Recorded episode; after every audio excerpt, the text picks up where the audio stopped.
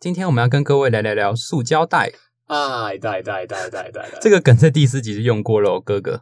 啊，对哈。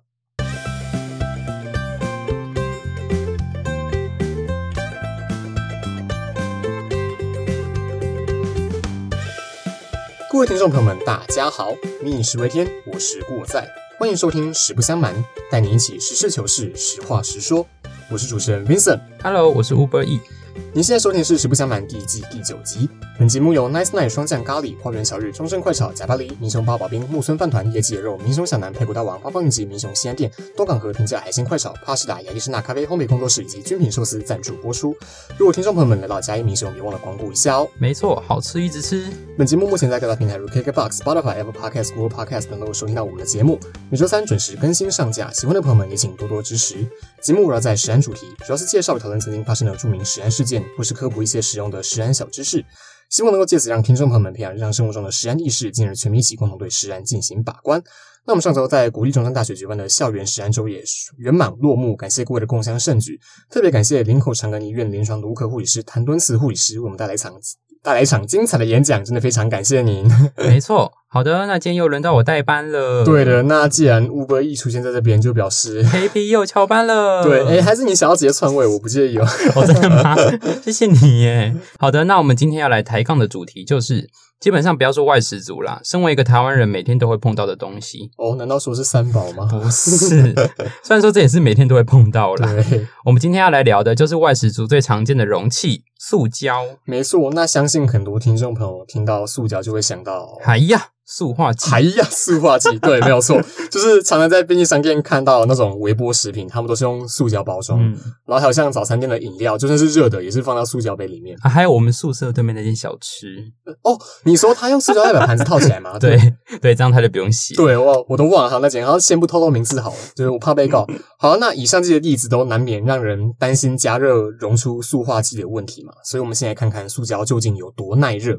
好的，那大家应该都知道，塑胶的图示是三个箭头组成一个三角形。嘿，对，然后里面有很多不同的数字呢？没错，那这些数字呢，就代表是它们不同种类的塑胶，而每一种塑胶的耐热性都不同。像是塑胶袋、半透明或者是不透明的塑胶瓶，通常都是由二号或者塑四号的塑胶制成。哎，科普时间，二号叫做高密度聚乙烯，简称 HDPE。然后四号叫低密度聚乙烯，简称 LPD。哇，谢谢你耶，直接就是取代化工 KP 了。没错，好的。那二号塑胶的耐热温度大约是在九十到一百一十度，四号温度则低一点，只有七十度到九十度。那其实它们两个的特点呢，都是能够耐腐蚀，还有耐酸碱。对，没错。那再来下一个要介绍就是保特瓶或者是饮料瓶之类那种，就是一号塑胶，英文是 PET。的宠物吗？对对对对对。那它的名字呢？诶，等下比较长。那等下我翻一下我手机记事本，我忘了。哇，就是装逼失败。对，悲伤。呃，哦，好有，它叫 聚乙烯对苯二甲酸酯。那保特瓶材质就是用这种的，耐热温度介在六十到八十度 C，八十五度 C，哎，大八十五度 C，对，没有错，对对，来杯咖啡。那它的特性是硬度跟韧性很强，而且很轻。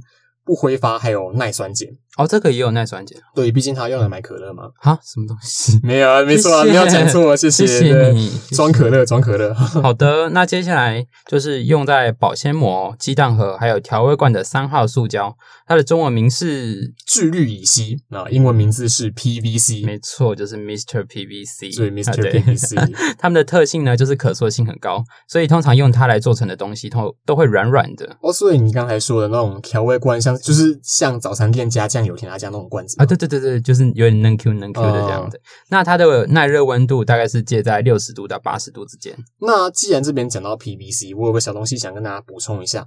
就是过去 PVC 也是橡皮擦的成分之一哦，对，也是能 Q 能 Q 的。对，那不知道各位听众小时候会不会咬橡皮擦呢？就是不会吧？你是你想死吗？哎，对对，也也不算咬啦，就是我会用嘴唇叼着或者衔着。我我还是不会，你在吸毒？真的吗？好，我我知道有人会啦，对吧？那好，那就是因为有这种跟我一样皮的小孩，所以近几年出现一种叫 PVC Free 的橡皮擦，避免学童接触到，就是。就就算没有含着，他手还是会接触到嘛。啊，假如说可能舔手还是什么，吃饭时间没洗手的话，嗯，就是会容易接触到这些塑化剂，所以要避免。那也避免丢弃之后燃烧垃圾产生的废气。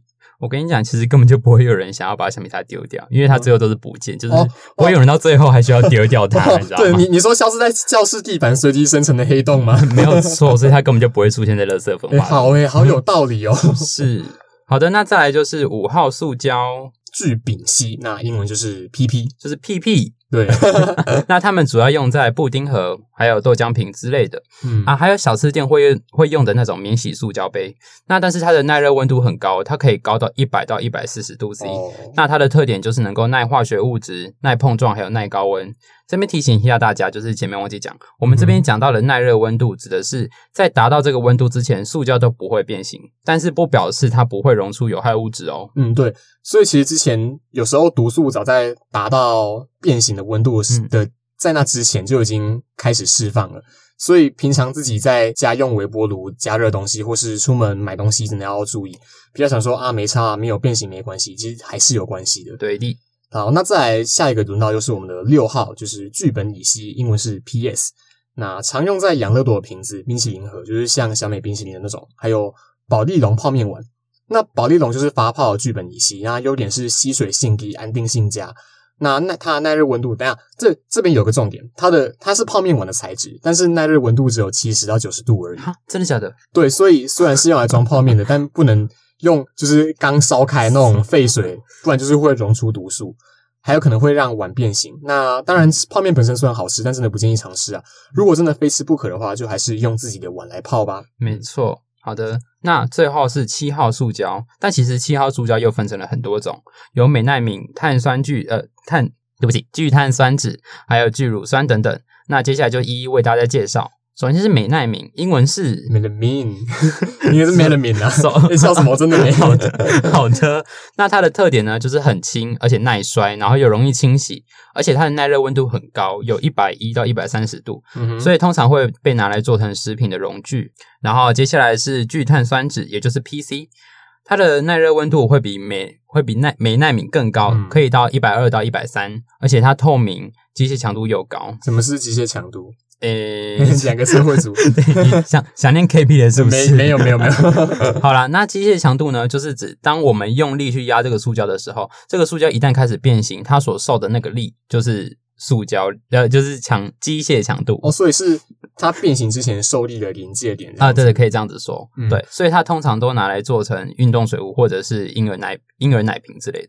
好，那最后剩下就是聚乳酸 PLA，那耐热温度大概介于五十度上下，就是五十。五十度左右，对，好，上下左右 50 50度前后，好了啦。那 那它的优点是很轻而且透明，那常用来做成餐饮店的冷饮杯啊，等下不是免洗杯哦，是就是冷饮杯的那种，然后还有冰品杯，还有沙拉盒之类的。对好的，那以上这些大概就是常见的塑胶容器的种类。那以后大家去买东西的时候可以多多注意。诶，那其实我有想到一个问题，嗯哼，就是其实我们平常会去超商买就是微波加热食品的时候，这些都是安全的嘛？因为它哦常常加热完就已经变形了，所以我在想这样子会会不会有危险？哎呦不错哦，这个问题问的很好。好，那就像我们前面讲，就是塑胶都还是有它的耐热临界值，而且通常变形的时候就是已经是释放出毒素了。但其实超商微波食品的包装都会经过检验，比如说可以微波的五号塑胶，PP，，对 PP，那也都是必须通过检验，然后上面有标志可微波才可以，就是拿去微波。对，但是 but 不是只要经过检验就完全没问题哈。对，就是因为通常微波那种东西都只是重新加热到适合吃的温度，它本来就是熟的，哦就是不是用微波来把它加热到煮熟。所以，假如只是不烫口的温度的话，基本上温度不会太高，那也是在厂商标示的可加热温度范围里。嗯，啊，如果你自己给它乱微波的话，当然还是会融化，那毒素也会跑出来。对对对，那其实是那些单纯的，就是那些变形的部分，不是融化，就只是一般热热胀冷缩而已。哦呀所以还是可以吃啊。对，好的，那跟大家科普完之后呢，当然也要带大家来了解一下相关的法规。哦，法律是要做事的。没有错呀。呀，好，那根据《食品安全卫生管理法》（简称食安法）的第十六条规定，包装如果是有毒的、容易产生不良化学作用的、足以危害健康的，或者是经过其他风险评估，就会觉得说有害呃有危害健康的可能性的，都不能够制造、贩卖、输入还有输出跟使用。那违反之后惩罚是什么？哦，那如果说就是主管机关觉得你的这个包装就是他他他是有可能违反第十六条的话，嗯那他其实是可以依据《食安法》第四十一条第四款还有第五款去哦命令这个业者说，你可以你要你要暂停作业，或者是停止贩售，而且要把这一些已经做出来的东西封存，而且厂商是不能够拒绝的。嗯，对啊，如果说真的已经确定有违反第十六条的话，这些东西都应该要被没入销毁，而且可以处新台币六万块以上，还有两亿元以下的罚款。嗯哼，那如果说他做出来的这些呃有害的容器真的致人于死的话，哦，他最高可以被处无期徒刑，或者是七年以上有期徒刑，而且得并科新台币两亿元以下的罚金。我其实还蛮重的。合理啦，其实都致人于死了。哦，对，是啊，都出人命了。对的，对的。那像我们刚才讲的，就是需要标示塑胶种类还有耐热温度的部分，是不是也有法规规定厂商要怎么做呢？哦，有的，有的，《食安法》第二十六条，哦，哇，我考不倒哎！我有备而来。哦，哇，原来是有备而来的部分呢。好的，那就是第二十六条，其实有规定，就是厂商都必须要明确的标示出材质的名称，还有它的耐热温度这些。OK，没有错。好，那今天在前面跟大家聊了很多关于塑胶的种类、特性、注意事项，还有一些法规。那在节目后半段，也想要跟各位补充一些关于塑胶容器的错误观念小厘清。那首先是第一个，塑胶种类的编号只是方便回收，不是代表它耐热温度高低。嗯我之前遇过有人以为号码越大越耐热。哦，哇，太白痴了吧！哦，哇，太嚣张了吧！哦，哇，开玩笑的啦。哦哇，好了，回来了，好了，那再来就是第二个是塑胶容器最好选择透明的，因为基本上彩色的部分有可能会有重金属成分或是合成染料，就是除了塑化剂之外另外一种毒，所以在购买时最好选择无透明、无色、白色或炭黑色的这些颜色相对比较安全。嗯哼，好，那再来是下一个，对，下一个 在小吃摊或者是便利商店的那一种啊，就是抛弃式的免洗塑胶餐具。虽然说它卫生而且方便，但是它并不是完全无害哦。有 对有，对有塑胶在这些酸性、油脂或者是高温的食物中，就容易溶出塑化剂。就算不去吃热食，也可能因为冷食中的沙拉、啊、甜点，因为溶因为含有酸性物质还有油脂，也有可能会溶出塑化剂。对，那再来最后一个是在这边统整一下，就是前面讲到塑胶种类的各种注意事项，因为我觉得这个还蛮重要，所以把它捞到最后面来讲，就不是忘了讲哦。哦，哇，原来是忘了讲的部分。不是，好，那首先是一号塑胶制成的保特瓶，要注意不要让阳光照射在它脸上。哦，哇，阳光照是谁？哦哇，我怀疑你在开车，但我没有证据。好的，然后就是不要放在高温的环境里就对了，对，好了，那再来换我。三号的注意事项没，错，三号塑胶如果不完全的话，如果燃烧不完全，就容易产生世纪之毒带凹型。对，所以前面讲到的 PVC free 橡皮擦有一部分就是因为这样，所以才会出现的，就是避免垃圾焚烧产生带凹型。哎、其实我前面就有点想问，你们橡皮擦会讲擦布吗？啊，擦布什么鬼？就是橡皮擦、啊，因为我之前我之前跟一个台中的朋友说擦布，然后他跟我说明明就叫擦子，对啊，应该要叫擦子啊。真的假的？我之前我真的此生第一次听到叉子，就在那个时候，然后我们两个就吵这件事吵超久，就是继上一次团扇 VS 同三的天龙人用词谬误吗 明？明就是新北东人。港快呐！哎哎，不是我讲这个擦布听起来超像就是直那用语。屁啊！明明叉子听起来才才比较直男。对呀、啊，好啊，随便啦，就是我们回来。呃，六号塑胶需要注意的地方，是因为它本身比较不耐酸也不耐热，而化学稳定性差，所以在制成中可能会添加一些化学物质来提高性能，所以可能因此把某些有害物质吃下肚，这是需要注意的。好的，那最后就是分成有比较多种类的气泡，就像刚刚讲到的美奈敏，它在加热后容容易溶解出三聚氰胺，那三聚氰胺就容易造成肾病、肾病变以及结石。嗯有些小朋友的餐具其实就是这种材质，做的，哦所以要特别注意，不要用这种材质去盛装热汤或者是直接加热。嗯，对，那这种材质只适合拿来装冷食。如果说它本身有刮痕的话，就换掉吧，就不要再使用了。嗯，那另外一个前面也有提到，就是 PC，那原料它的原料叫双酚 A，属于环境荷尔蒙，可能会会影响生殖系统还有发育。